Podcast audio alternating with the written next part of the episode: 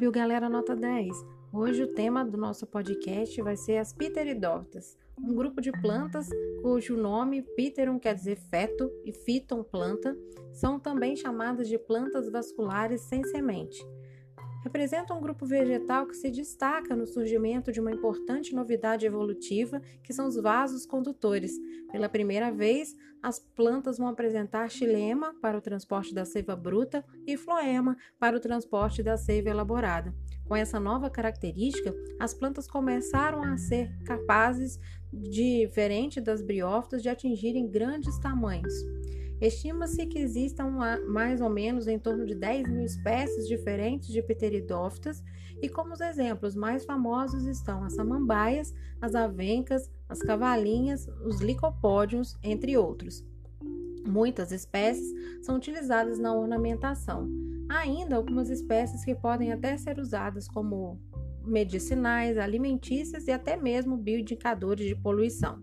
Mas comentando mais um pouco sobre os aspectos gerais desse grupo de plantas, então, além de serem as primeiras plantas vasculares, a vascularização trouxe uma importante é, importantes características para essas plantas, vantagens evolutivas, que foi um grande porte. Agora, essas plantas podem atingir, por exemplo, a samambaia mais de 2 metros de comprimento, e os vasos condutores também trouxeram, obviamente, um transporte eficiente de nutrientes. Agora, dentro da planta, a seiva bruta, que é água e sais minerais, e a seiva elaborada, que é uma substância rica em compostos orgânicos, açúcares, né, a glicose é o mais famoso, vão ser transportados de uma forma muito rápida e eficiente nas plantas.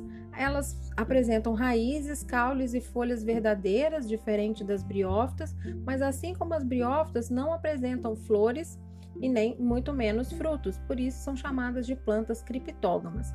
Vivem em sua maioria em locais úmidos, porque assim como as briófitas também dependem da água para se reproduzir. Todas as pteridófitas apresentam anterozoides móveis que necessitam então da água para nadar até o gameta feminino, que é a osfera. Possuem fase esporofítica dominante, isto é, a fase de vida da planta que dura mais tempo é aquela em que o vegetal está produzindo os esporos.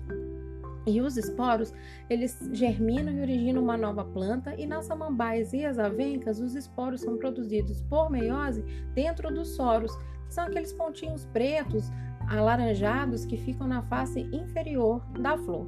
Bom, essas foram as principais características das pteridófitas. Até o nosso próximo podcast.